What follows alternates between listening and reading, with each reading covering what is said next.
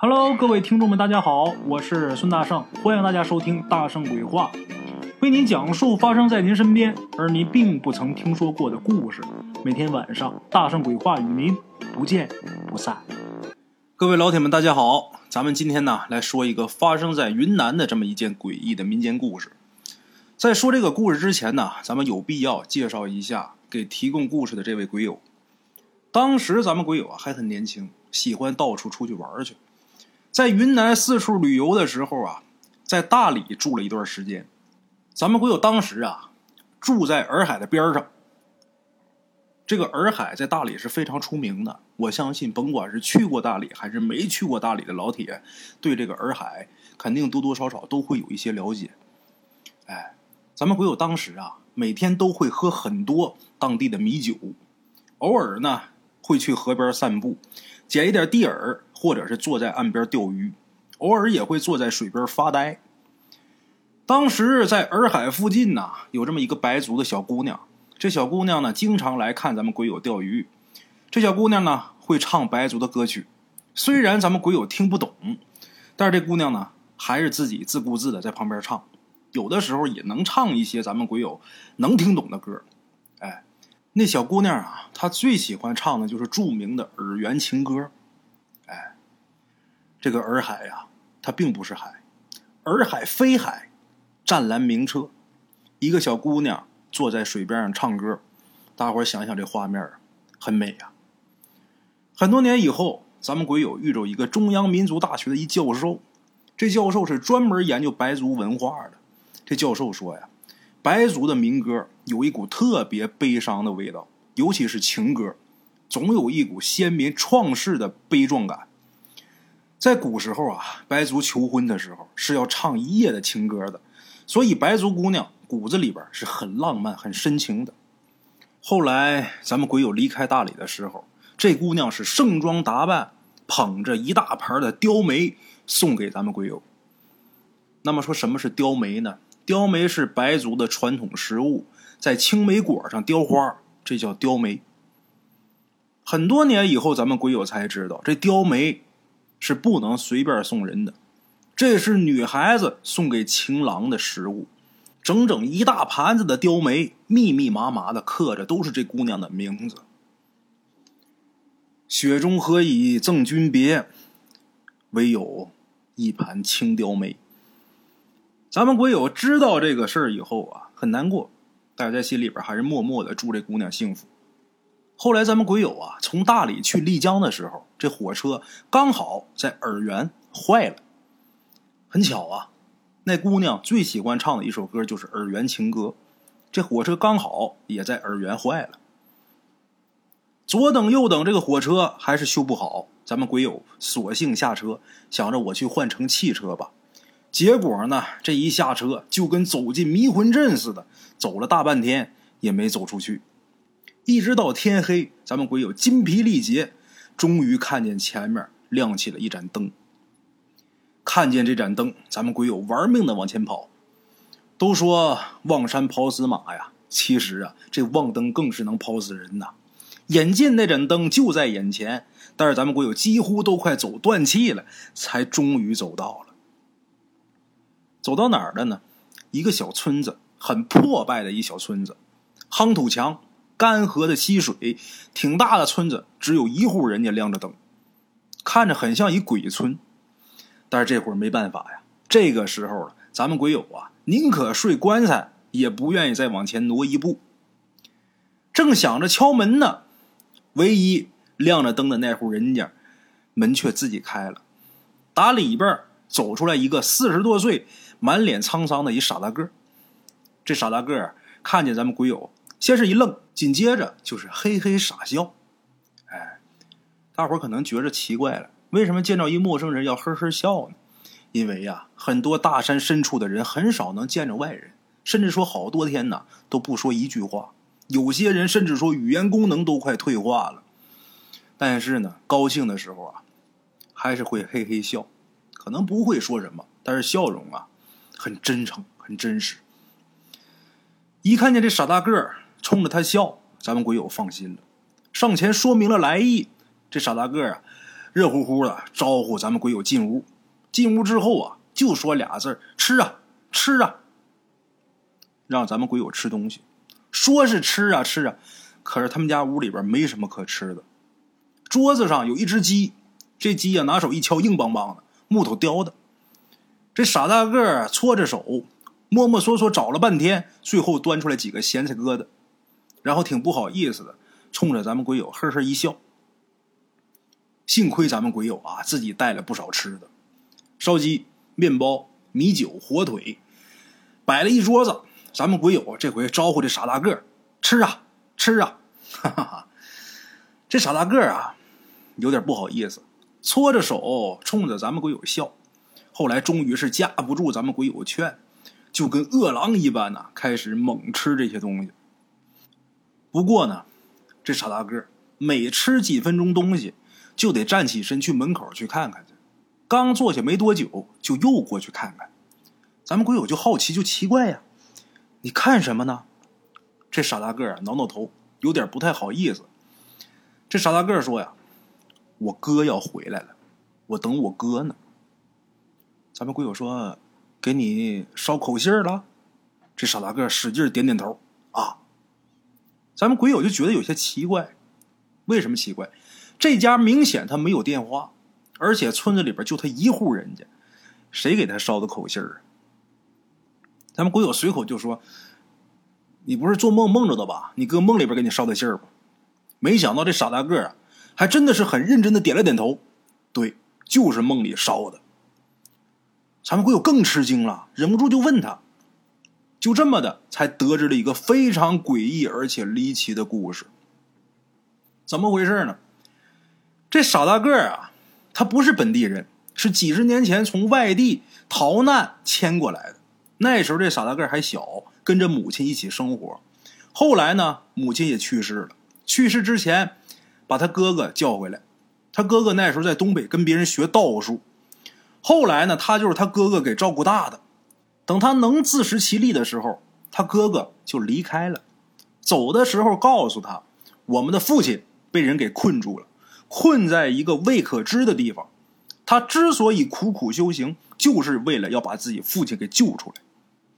走之前，这哥哥给他留下了一个黄铜匣子，告诉弟弟，让弟弟等自己十年。如果十年还没回来的话，那就让傻大个把那黄铜匣子沉到江底，从此以后隐姓埋名，就当自己家人从来没有存在过。临走的时候，这哥哥还问这弟弟借了一样东西，什么东西？十年的龙头运。哎。这就神秘了啊！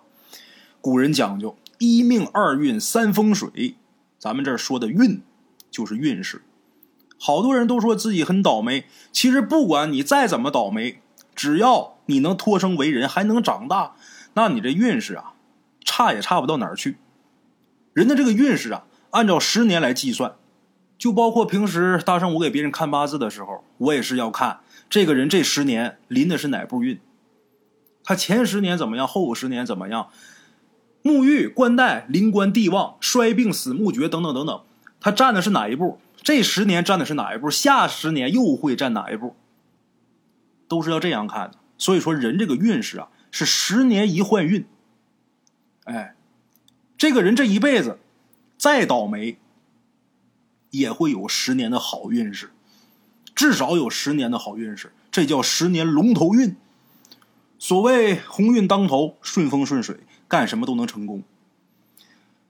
这位哥哥呀，临走之前借走了这弟弟的十年龙头运。这哥哥跟弟弟解释：“哥哥说呀，我要去那地方，类似于鬼门关，活人跟鬼争道，十死无生。但是呢，我死就死了，能把我父亲救出来就行。所以呢，在这个时候，运气就非常重要了。所以。”需要弟弟那十年龙头大运给自己加持。那么说这运是如何借的呢？怎么借的呢？这傻大个儿他也没说太清楚，反正就是做了个法事，烧香念咒。他哥哥呢对着傻大个磕了个头，然后这傻大个啊迷迷糊糊就睡过去了。半梦半醒之中，这傻大个听见了一个声音，问他：“愿不愿意借十年龙头运给自己哥哥。这当弟弟的想都没想就答应了，连答应三次，这事儿就成了。当然了，被借了运之后，这个弟弟可以说是倒霉透顶，那真是养什么什么死，种什么什么亡。看这日子，咱们鬼友也能看出来，这家里穷的就剩几个咸菜疙瘩，没饿死算便宜。不过这是这弟弟自己心甘情愿的，他自己反而觉得很高兴。这弟弟跟咱们鬼友说的时候啊，咧着嘴笑，美滋滋的，觉着自己终于是帮上哥哥忙了，心甘情愿。别说要我十年运，要我命我都干。这就是亲兄弟。这件事情中间出现了转机。这件事情的转机发生在他哥哥跟他借运的第七年。第七年的时候啊，这弟弟。已经是彻头彻尾的沦为了赤贫了，什么都不剩。说一句不夸张的话，家里边耗子都饿死了。就这时候，这傻大个一连几天做了一怪梦，这梦很奇怪，是他这七年之内第一次梦见他哥哥。他哥哥还是他记忆当中的那个样子，只不过呢，明显更沧桑了，而且这个左脸颊啊多了一道刀疤。虽然这脸上多了一道刀疤，但是不显得狰狞，反而添了几分英气。在梦里，他哥哥这样子啊很怪异，好像是背着一什么东西，那东西啊特别沉，压得他哥哥几乎是喘不过来气。在梦里边，他哥哥好像也能看见他，拼命扭过头来，喘着粗气，仿佛在对他说什么。但是呢，他哥哥说的话，不管这傻大个怎么努力，可都听不清楚。他哥哥不断给他打手势，打了一个特别古怪的手势，他也看不懂。但是他觉得这事儿啊不对，于是呢，这傻大个在连续做了这么几天同样的梦之后啊，他就翻山越岭去附近一座道观，求道人给解梦。他到道观之后，道观里的道长看他一眼，就淡淡的跟他说了一句：“你被别人借了运。”这傻大个点点头。傻大个觉得呀，这道人还真有点水平。道长告诉他，这夺运之术属于巫术，不被正统所承认，反噬也是很厉害的。云贵一带以及南阳一带啊，还有流传。但是啊，敢用这种方法的，只不过是一些输红了眼的赌徒以及金三角那种亡命徒才会用。被借了运的人呐，是有特征的。你仔细观瞧，你会发现被借运者，他眼白的那个地方有三道黑色的漩涡，耳垂这地方也会有三个泉眼状的凹陷，分别对应的是天地人三运。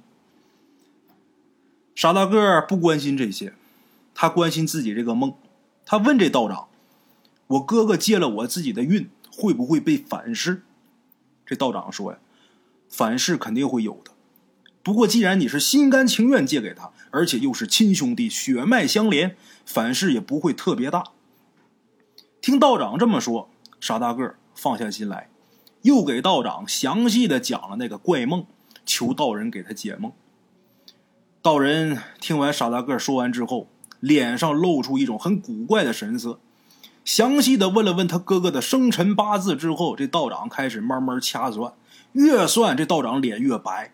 手中这动作就越快，最后猛地一发力，把自己手中一柄拂尘生生的给捏断了。傻大个吓一跳，看见道长长叹一声，然后跟他讲：“你哥哥所做的事我以前听我师傅说过，但是从来没见过。没想到这世界上还真的有活人敢硬撼动鬼门的事啊！”这道长问了问他哥哥当时说话的口型。这道长说呀：“你哥哥在梦里边说的那句话是借我十年命，你哥哥要跟你借十年的寿命。”傻大个这会儿赶紧问呢：“那我怎么借给他呀？”道长仔细看看傻大个，然后告诉傻大个：“你本身就是一命薄之人，寿命本就不长，再借给他十年，你可能剩下的就不多了，你要考虑清楚。”傻大个这时候没考虑，使劲点头：“我借。”道长叹了一口气，告诉傻大个：“你当年是怎么借给他运的，现在就怎么借给他命。只要在梦中，你再梦见你哥哥，他说什么你不用管，你只要答应，这命就借出去了。”傻大个松了一口气，说：“还是这道人法力高。”终于是弄明白他哥哥要干嘛，要什么了。紧接着，他又问道长：“知不知道他哥哥现在过得怎么样？为什么在梦里边看他哥哥好像背了一个什么东西，走也走不动？”这道长说：“他哥哥身上背的应该是一具刚刚下葬的女尸，而且这具女尸还应该是一具纯阴命格的女尸。背女尸的原因无非有两种，第一种。”是偷尸体配阴婚的，很多有钱人家的儿子早早夭亡，会花钱买来新鲜的女尸配成阴婚下葬，以求阴阳和合。这个可能在他哥这儿没有可能性，那么只有第二种了。第二种就是刚下葬的女尸阴气极重，把她背在身上可以掩盖住自己的阳气，这样的话就可以去一些活人进不了的地方了。傻大个很吃惊啊，什么地方？道长说阴间呐。那他去阴间干什么呀？那就得问他自己了。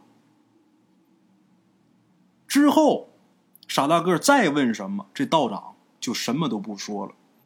不过在傻大个要出门的时候，仿佛是听见道长自言自语的说了一句：“能让他借运又借命的人，这世界上不会再有第二个了。”听到这儿，咱们鬼友问傻大个：“那后来你把你的命借给你哥了吗？”傻大个说：“借了。”从打道观回来当天晚上，又梦见那个梦，在梦里边，傻大个也不知道他哥哥跟他说了什么，但是他很坚定的答应了，同意了。鬼友又问他：“那你被借了寿命以后有什么变化吗？”傻大个想了想，变化就是第二天醒了之后头发。白了一小撮，然后浑身觉得没劲儿，不过习惯了之后也就好了。鬼友又问他：“你哥哥现在走了多久啊？”傻大个说：“十年了。”说完之后，傻大个这眼睛啊，突然间亮了。然后他说：“前几天他在梦里边梦见他哥哥了，他哥哥说他要回来了。”咱们鬼友也帮着傻大个高兴啊。这会儿咱们鬼友也理解了为什么。他说他哥哥梦里边给他捎口信儿，感情他哥真有这能耐。最后，咱们鬼友想起了一件事就问傻大个：“你哥给你留那黄铜匣子，你看过没有啊？”这傻大个啊，一边搓手一边笑：“咋能不看呢？早就看过了。还真是，这傻大个早就已经看过了。那黄铜匣子里边的东西啊，很古怪，很厚。”一层一层的，好像是什么动物的皮，上面呢还雕刻着很多怪异的符号，闻起来有一股很难闻的味道。这傻大个呢看了看，把这东西又给丢回去了。傻大个想了想，嘿嘿又笑了。他说：“他哥哥要回来了，都十年了，也不知道他在外边吃了多少苦，脸上那道伤疤到底是怎么留下来的。”咱们鬼友听傻大个说。他自己也没说什么，因为这种事儿确实也没法说什么。鬼友陪着傻大个喝了半宿的酒，最后俩人呐都醉倒在桌子旁边了。第二天，咱们鬼友临走的时候，这傻大个有点挺不好意思的，问鬼友能不能用手机给他拍一张照片，因为那么多年了，也就是小时候他哥哥带他去镇上的照相馆拍过一张照片。咱们鬼友这时候突然间有点感动，把单反相机掏出来，给傻大个拍了很多张照片，然后又记下了他的地址，给傻大个承诺，这照片洗出来之后啊，寄给他。哎，可是再后来呢，咱们鬼友又发生了很多事情。等他熬过来这段浑浑噩噩的日子以后，再次拿起单反相机的时候，已经是半年以后的事了。看到照片之后，咱们鬼友才想起云南那个嘿嘿傻笑的男的，赶紧把这照片洗出来发 EMS 给他。可是，一周以后，EMS 回复查无此人。咱们鬼友说呀，每次想起云南的往事的时候啊，都会有一些伤感。除了那个白族的姑娘，还有这个傻大个。突然间，咱们鬼友说呀，很想祈祷，为洱海旁边那白族姑娘祈祷，为傻大个祈祷，也为他哥哥祈祷，也为自己祈祷。啊，好了啊，今天咱们这故事啊，就说到这儿。非常感谢各位听众一路的支持，谢谢大家。我希望所有大圣鬼话的听众。都能珍惜自己身边的人、身边的朋友、身边的家人。在听完这个故事之后，如果心里边有感触的话呀，大家也为自己的家人祈祷祈祷吧。好了啊，咱们今天故事先到这儿，明天同一时间搭上鬼话不见不散。踏过青山，昨日的落寞，那副楼阁，弹一曲青涩。念起昨夜那场翻云覆雨的痛彻，你说人间苦难，命运难逃折磨，苦难生活，日日的落寞。我说万般皆是命，是生活所迫。